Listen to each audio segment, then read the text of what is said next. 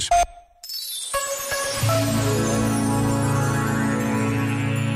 Sobre a quaresma como caminho e peregrinação em direção à Páscoa, escreveu o então cardeal Bergoglio em 2007.